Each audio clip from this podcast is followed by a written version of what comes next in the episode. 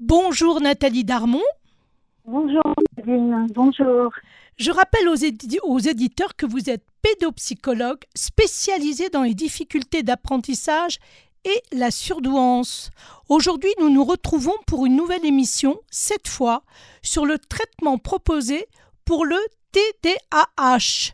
Nous avons parlé la semaine dernière de la bonne façon de faire poser ou de, du moins poser un diagnostic du syndrome, à savoir, comme vous l'avez dit, consulter un neurologue, un psychiatre et pour finir un psychologue. Si vous le voulez bien dans cette émission, nous allons parler des différents traitements proposés ou les différentes alternatives, mais je pense que vous voulez dire quelques mots sur la pose du diagnostic avant tout cela. Euh, oui, en fait, j'aimerais bien pour ceux qui n'ont pas, ne serait-ce que voilà pour les pour ceux qui n'ont pas écouté, qui étaient pas voilà, qui n'ont pas eu, euh, qui pas écouté euh, l'émission de la semaine dernière, revenir très rapidement en, résumant.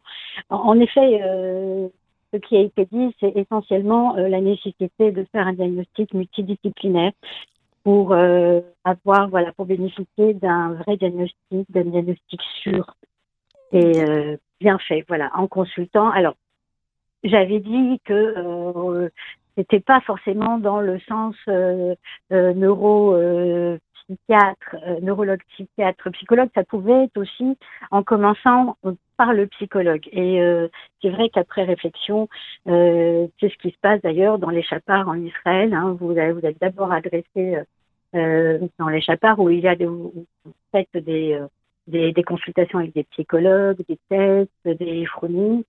Et ensuite, ce sont les psychologues du Chapart qui vous adressent vers un neurologue quand euh, le TDAH a été confirmé et euh, que vous avez besoin d'une prescription.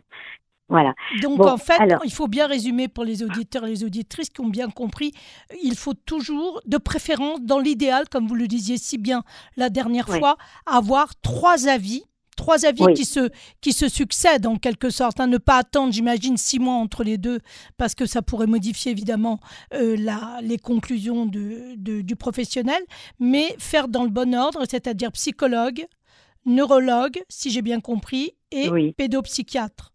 Et pédopsychiatre, exactement. Et là, vous êtes sûr que vous avez, vous n'êtes pas passé à côté de quelque chose déjà, hein, parce que parce que voilà, les choses ne disparaissent pas quand il y a un problème. Exact. Et euh, vous êtes sûr que le diagnostic est bien posé. Et ça, c'est, important, euh, surtout quand, voilà, on a un traitement derrière euh, qui dure, c'est souvent sur plusieurs mois, et parfois plusieurs années.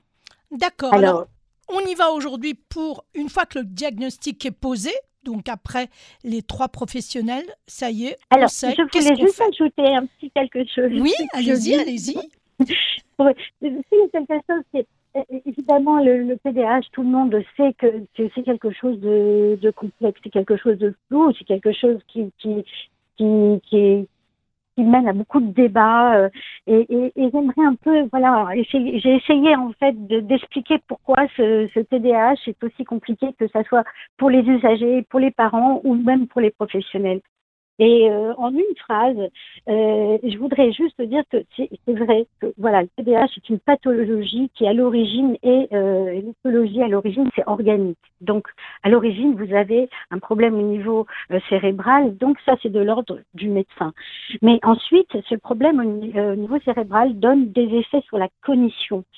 Euh, donc la cognition, c'est les problèmes d'attention, voilà, les problèmes de contrôle. Et ça, on, on passe plutôt du côté du domaine de la neuropsychologie, donc du domaine des psychologues. Là, c'est les psychologues qui interviennent avec leurs tests, avec leur rééducation, euh, quand il s'agit de problèmes de cognition. Et ces problèmes de cognition vont s'exprimer dans l'environnement psychosocial, c'est-à-dire à, l'école, dans, dans la vie au quotidien. Et là, en effet, on revient euh, à nouveau dans le cabinet du psychologue qui, euh, qui vous aide avec euh, des problèmes de comportement. C'est pas forcément de l'ordre du médecin. Mais par contre, quand on veut traiter ce TDAH, si on choisit pour la médication, là, vous retournez chez le médecin, le neurologue ou le psychiatre. Très bien. Voilà. et c'est ce qui, ce qui complique les choses avec ce TDAH, parce qu'il est à la croisée de chemin entre la médecine et euh, tout ce et la psychologie. Et ben tout ça, il faut l'organiser, quoi. Faut l'organiser au niveau du diagnostic. C'est pour ça que j'ai insisté euh, un petit peu euh, pour faire un diagnostic complet. Et c'est pas surtout pour faire un diagnostic complet, en fait. C'est surtout pour éliminer ce que ça pourrait être d'autres en, en psychologie, en neurologie et en psychiatrie. Tout est là. C'est un diagnostic d'élimination essentiellement. Hmm, La seule chose qui nous aide à objectiver euh, un déficit attentionnel, ce sont les tests cognitifs qui sont, euh, qui sont faits chez le psychologue, chez le psychologue ou le neuropsychologue ou le psychologue euh, spécialisé évidemment hein, dans, le, dans les phronemes et dans les tests. Voilà. Alors, on comprendra euh, toute la difficulté de gérer cette pathologie quand on a dit ça. Et euh, je pense que cela joue énormément euh, dans le fait aujourd'hui que cette pathologie non seulement extrêmement floue pour beaucoup et même les professionnels, car finalement quand on réfléchit bien, quand les professionnels ne sont pas réunis en une équipe comme ça devrait l'être et comme ça l'est quand c'est possible, quand il y a les moyens hein, qui s'y prêtent, il faut bien le dire, euh, cela prête à des, euh, des diagnostics et des prises en charge partielles. D'accord. Puisque bah, il nous manque la, la, partie du collègue qui fait que quelque chose qui est complètement euh, différent. et c'est pas facile. Alors, ce qui se passe en Israël, oui. c'est euh, voilà, quand on prend euh, Claudine, quand on prend les chiffres du Misra d'Abriout, oui. en Israël, on, il semblerait, et je pense que c'est Bon voilà, ce sont les chiffres du Micra d'Adriot, donc assez prudent comme chiffre forcément, euh, c'est sur leur site internet. On, on, parle de 5 à 10% de TDAH en Israël, alors que la moyenne mondiale euh, est de 3 à 5% oui, euh, oui, voilà. Oui, C'est-à-dire que voilà que dans tous les pays, dans le monde en général, vous avez, euh, si c'est correct, euh, si votre, si tout se passe bien, vous devriez vous retrouver avec 3 à 5% de TDAH, comme d'ailleurs pour les 10, c'est exactement la, les, les, mêmes pourcentages. En Israël, c'est de 5 à 10% et parfois on parle même de plus. Hein. Oui, mais voilà. attention, ce n'est pas sur la même, enfin, ce n'est pas sur la même proportion. Mondialement, évidemment, il y a plus de monde. En Israël, c'est sur 8 ou 9 millions. Donc, oui, c'est un oui, pourcentage. C'est un pourcentage, d'accord, très oui, bien. Donc c'est absolument, c'est absolument énorme. Alors on est donc le double. C'est oui. le, donc j'ai bien compris, c'est le double de, de ce qui se passe dans le monde. Oh oui, oui. Alors, oui. Il, y a, il y a quelques années, excusez-moi, euh, oui, pour. Euh, pour illustrer, euh, dans, il, y avait un, il y avait un graphique sur le site internet de l'OMS euh, qui donnait euh, Israël le septième pays dans le monde. Oui, vous dit. Dans les, voilà. Dans la prescription Allez-y, de. De, du méthylphénidate. voilà, de, bravo. vous l'avez dit, vous l'avez enfin dit, on a gagné, on y arrive. on y arrive, je sais, je sais. Et, oui, oui, et donc c'est pas Israël, fini, c'est oui. pas fini. Oui, oui c'est pas fini. En 2018, pendant trois années, l'organe international de contrôle des stupéfiants donne Israël deuxi en deuxième position sur 20 pays. En... Alors, alors, attention, donc ça voudrait bien dire que soit il y a un mauvais diagnostic, hein, puisqu'on en a parlé relativement longuement, ou alors la ritaline est utilisée pour d'autres choses. Non, euh, c'est la ritaline qui, euh, là, ce qui, ce qui est vraiment euh, comptabilisé parce que vous avez une surveillance. Vous faites le métier, le, métier féminidate non commercial, ritaline et, et, autres, hein, Concerta, Casim ou Medikinet, sont classés comme des stupéfiants. C'est oui. des voisins des oui. amphétamines. Donc il y a des contrôles au niveau européen, des contrôles mmh. au niveau français, des contrôles au niveau international comme tout stupéfiant. D'accord, très bien, ok. Donc, ouais. on a compris que la ritaline, bah, il y en a beaucoup en Israël. Qu'est-ce que vous proposez, ou du moins, qu'est-ce que, quel est votre avis sur la question? Voilà, je crois que c'est. Bon, alors je vais donner mon petit avis personnel. Voilà, pas, merci. Pas que, merci je suis pas Nathalie. la seule à penser comme ça parce que c'est, on parle beaucoup, on parle beaucoup, en effet, Claudine, de surdiagnostic. Voilà. Euh, on donne pas la ritaline pour d'autres choses que le TDAH. Euh, voilà, à part les étudiants, voilà, il y a, y, a, y, a, y a, eu un usage comme ça euh, dans les universités. Euh, au moment des examens, euh, des étudiants qui se font prescrire. Qui se, dopent, qui, euh, qui se dopent à la ritaline. C'est, voilà. exactement là où je voulais en venir en me disant que c'est peut-être pas forcément pour le syndrome, mais que ça devait être détourné de sa véritable mmh. fonction. Ah okay, oui, alors bien. si vous parlez de ça, en effet, d'ailleurs c'est un, c'est un phénomène assez intéressant. Il y a eu une étude scientifique américaine qui a été très sérieuse, qui, qui a bien confirmé.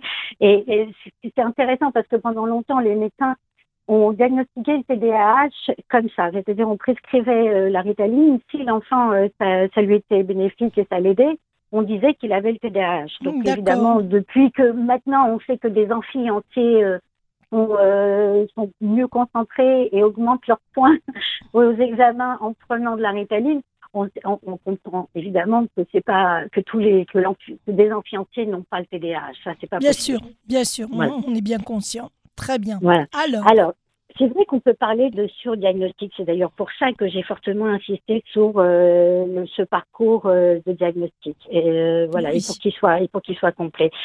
Et bon, il faut bien, il faut bien comprendre que les, au niveau médical, ce sont les critères du DSM-5, c'est-à-dire la Bible des pathologies psychiatriques, qui, qui fait foi.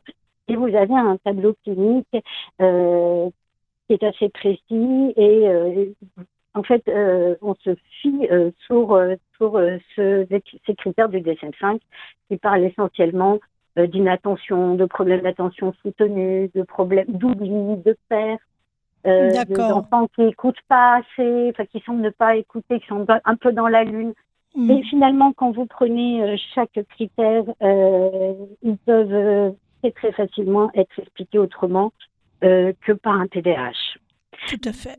Voilà, donc il y a ça qui est difficile pour les médecins. Euh, c'est pas ensuite euh, ce qui est fait souvent, c'est euh, c'est le questionnaire du Conner. C'est un questionnaire qui est rempli par les parents et par les enseignants, mais bon, ça reste un questionnaire. Euh, c'est toujours subjectif.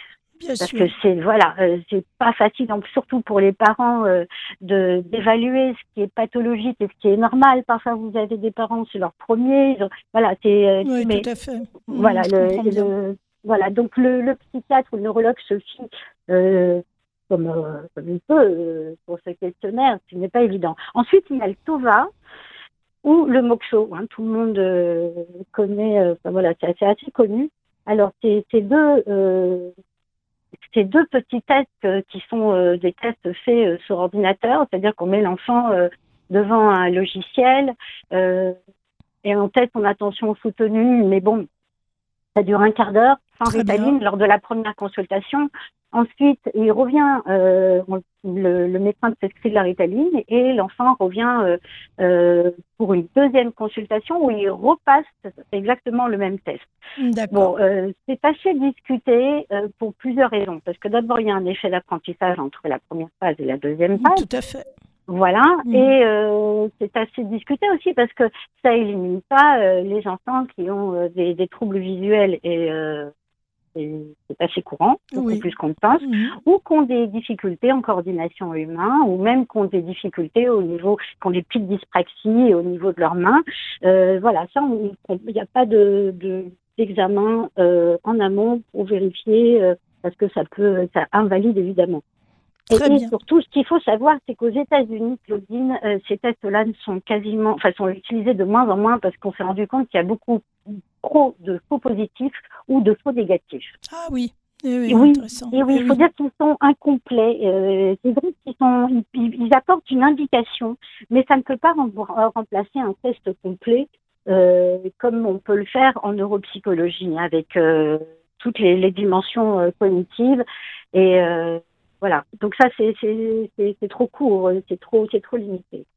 Donc c'est une indication, mais on ne peut pas poser un diagnostic dessus, sincèrement. Enfin, euh, moi, la, psychologue spécialisée dans les tests que je suis, oui. je ne peux pas m'empêcher de dire ça. D'accord. Parce que bon, voilà. Et, donc voilà. Et puis ce qui se passe aussi, alors, pour continuer dans, cette, histoire de ce qui peut causer le, le surdiagnostic, je, je, finis, c'est que très souvent les psychologues euh, adresse quasiment tout le temps euh, chez le neurologue et chez le psychiatre quand il, quand il, le faut. Malheureusement, dans la pratique, l'inverse se fait beaucoup moins. D'accord. Très bien. Donc, on a euh, compris pour le diagnostic, je pense que là, c'est clair. Alors, vous, je pense, hein, euh, j'aimerais connaître. Alors, on aimerait connaître la prise en charge. La prise en charge, voilà. On passe à la prise en charge. Oui. au niveau de la prise en charge, évidemment, c'est toujours pareil. Hein. Euh, naturellement, on tend vers la facilité. C'est ça. Et la, eh oui, et la facilité, euh, dans ce cas-là, euh, en effet, quand on vous propose un médicament, euh, vous avez une demi-seconde pour le prendre et ça a des effets. Voilà. Mmh. Alors, malgré toutes les recommandations possibles et imaginables, que ce soit de toutes les instances publiques qui, qui recommandent toujours de, de, de proposer la médication euh, lorsque les mesures correctives euh, sont insuffisantes, comme l'avait dit le ministre de la Santé en 2021 en France, Oui. et ben euh, voilà, on se retrouve souvent avec des prescriptions, des prescriptions, voilà. Bon, et, et c'est peut-être ça. Alors, Alors en Israël, on, on peut dire que les prescriptions euh, se portent bien.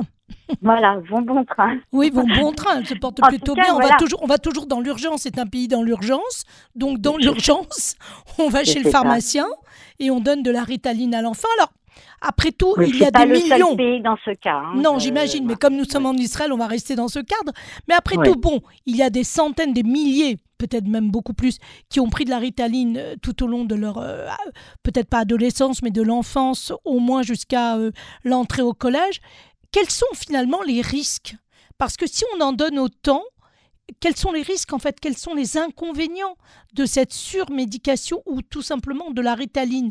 Parce que je sais que vous, vous, vous préfériez peut-être donner une autre alternative comme l'éducation, quelque chose de peut-être de plus lent, de plus profond, mais avec de meilleurs résultats. Et c'est là où on vous attend, ma chère Nathalie. Je vous attends depuis cinq minutes. Allez-y, Nathalie.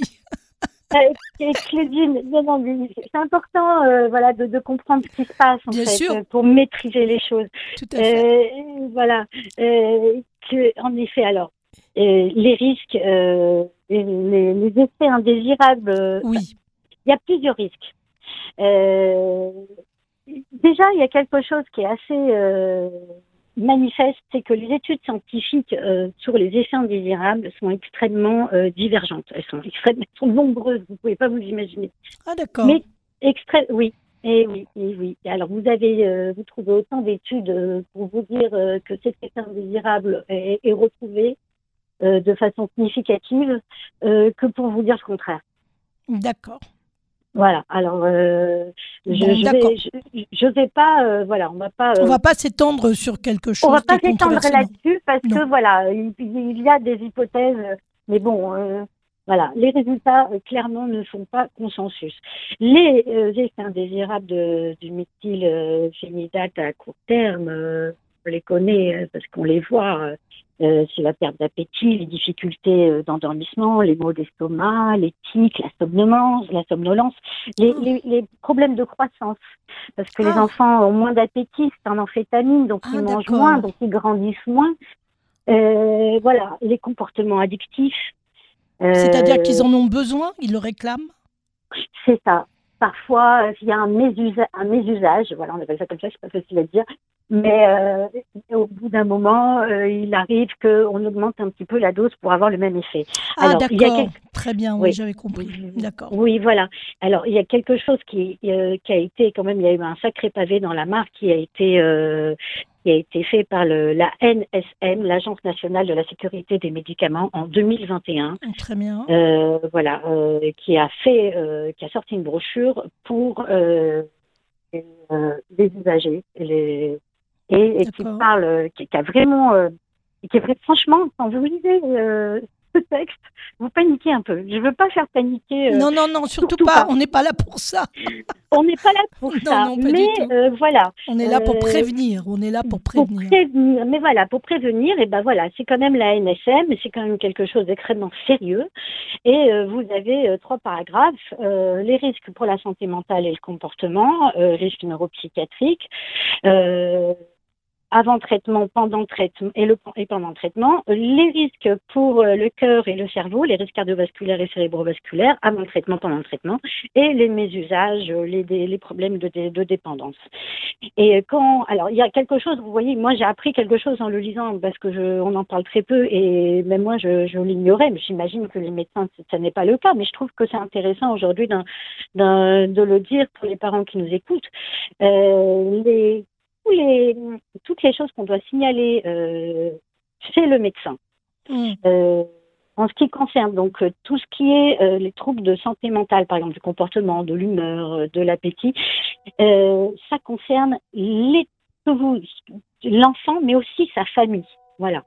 D'accord. Et, et oui, alors pendant le traitement, euh, au niveau de la santé mentale, il faut faire attention aux tics euh, qui peuvent survenir, une agressivité, une agitation, une anxiété, des hallucinations, euh, des signes de type paranoïaque, des sautes d'humeur, de dépression et euh, même des comportements, euh, des idées ou des comportements suicidaires. Voilà ce qu'on peut lire sur cette brochure que vous pouvez trouver euh, sur le site internet de la S, de la NSM.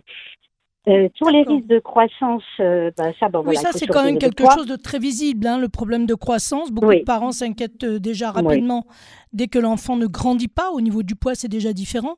Mais effectivement, c'est un indicateur intéressant et je pense qu'il faut le dire. Alors, si on a compris que la ritaline peut être potentiellement, je dis bien potentiellement néfaste à un enfant, même si les résultats sont immédiats pour la concentration, quelle est l'alternative?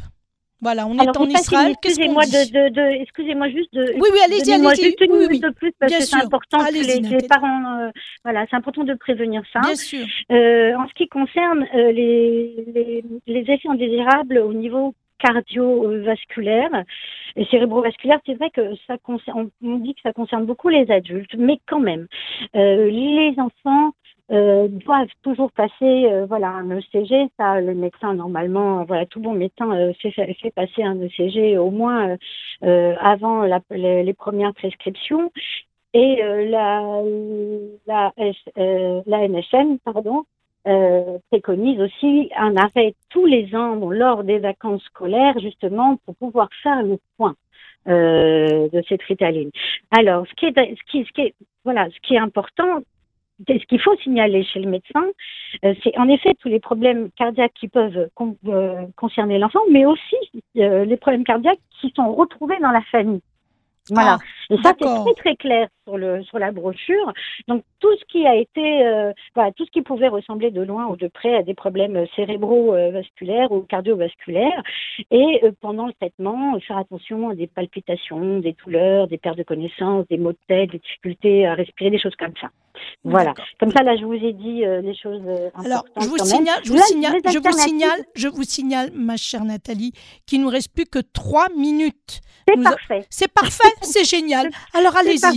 Allez-y, allez-y. Tout ce qu'on peut faire, tout ce qui doit être fait, parfois en parallèle aussi. C'est pas forcément, euh, voilà, euh, si on fait une psychothérapie, on prend pas euh, la ritaline. Non, Euh, très souvent on fait euh, les choses en parallèle pour que, euh, voilà, arrêter euh, plus tôt la ritaline, euh, voilà, pour faire le, le relais. Alors évidemment, tout le monde le sait, la psychothérapie c'est c'est intéressant pour apprendre à gérer ses émotions, Bien euh, sûr, pour apprendre à gérer son état nerveux hein, pour euh, voilà pour apprendre à différer, à symboliser, à mettre des mots sur euh, sur les émotions. Il y a les rééducations cognitives de l'attention dont on Ça, parle trop peu, mais elle, mais c'est très sympa. Ce sont des, Non, mais c'est très bien, c'est- très bien ce que vous dites. Mettre les mots sur le ressenti. Euh, Bah Je oui. pense que tout le monde, tout le monde devrait Oui, apprendre On à le faire. Ça devrait être une éducation obligatoire à l'école, savoir mettre les mots sur ce que l'on ressent. Ça Eh éviterait ben, tellement de écoutez, ça, ça, conflits. ça sera un autre bon sujet. Hein. Oui, alors ça sera un troisième volet. Ça sera un Ou un troisième autre volet. sujet. voilà. D'accord. Avec plaisir. Mais euh, voilà, il y a, donc euh, il y a les, cette rééducation cognitive qui, qui est déjà euh, voilà qui, qui est proposée sur ordinateur et c'est très sympa. Il y a même des jeux vidéo pour travailler l'audition. Il y en a un que j'aime bien qui s'appelle Tap the Frog, mais il y en a un autre. Et puis il y a, et puis il y a la guidance parentale pour accompagner les parents, leur donner des informations. D'accord. Et puis, et, et puis évidemment, il ne faut pas oublier, euh, Claudine, les aménagements scolaires en classe, les pauses qui sont autorisées durant Oui. les cours. Voilà, aux enfants qui ont ce type de problème, on les autorise à aller faire un petit tour dans le couloir et de revenir. Et Très puis bien. les tiers temps, le 30% de temps en plus pour les contrôles et les examens, qui est voilà, c'est c'est- très important. Autre chose qui se fait de plus en plus chez les psychologues, c'est d'adresser chez l'ostéopathe. Parce qu'on s'est rendu compte que parfois des petits euh, déséquilibres ostéotendineux des petits nœuds comme ça qui, qui, qui, peuvent être douloureux, vous voyez. Et quand vous avez mal quelque part, vous bougez. Alors c'est vrai que voilà, c'est pas ça peut être utile. Et puis, il y a aussi l'aide à tous les outils, l'organisation avec des plannings. Voilà, on aide l'enfant à s'organiser. Il y a plein de petits trucs. Hein. Il y a des petites choses qu'on voilà qu'on peut tripoter. Il y a plein de petits outils. Euh, il y a des outils voilà euh, qui sont euh, numériques sur Internet, mais aussi plein d'objets. Et on évite à ce que on vide le bureau des enfants en général pour, pour éviter voilà euh, et puis il y a le sport. N'oublions pas le sport. C'est vieux comme le monde. On l'a toujours que euh, voilà conseillé, qu'on soit euh, médecin ou psy. quand vous avez trop d'énergie et le sport, c'est, il doit, ça doit faire partie du quotidien. Tous les jours un petit peu, il faut se défouler. il y a le sport collectif pour apprendre avec les autres à respecter des règles et en même temps se dépenser. Ces enfants-là ont besoin de se dépenser.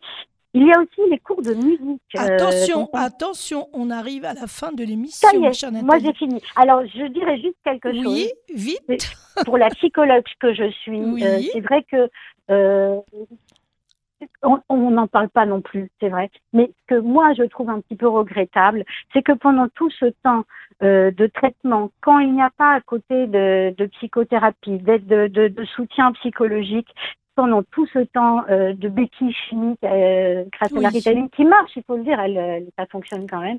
Et pendant tout ce temps, l'enfant ne travaille pas à sa gestion des émotions, n'apprend pas, ne fait pas des efforts pour apprendre à gérer son état nerveux, euh, voilà, il n'expérimente pas, vous savez, quand vous euh, vous tombez, vous vous relevez, vous voilà. Alors c'est vrai qu'il y a des, bien sûr, il y a des cas où, vraiment euh, c'est important la ritaline. Il y a des, des TDAH, il y a parce que j'ai beaucoup parlé des, des diagnostics, des surdiagnostics, mais évidemment qu'il y a des, des, enfants qui ont un TDAH et les, la médication est nécessaire, bien sûr. Mais même quand dans ces cas-là, c'est toujours euh, enrichissant. Euh, voilà, parce que la ritaline, on ne va pas la prendre toute sa vie. Donc, c'est toujours enrichissant de travailler en parallèle. Voilà, les petits trucs dont, voilà, que je viens de vous énoncer. Pour Nathalie, pouvoir passer à autre chose. Nathalie, merci, merci infiniment. Merci pour toutes ces indications. J'ai beaucoup appris. J'ai beaucoup appris. Et je pense que les parents aussi vont entendre, écouter avec attention votre émission. Et j'espère qu'on se retrouvera pour un autre volet. Je vous remercie et je vous dis à très vite sur les ondes de Cannes en français. À bientôt. Merci Claudine. Avec plaisir. Au revoir. Au revoir. Au revoir.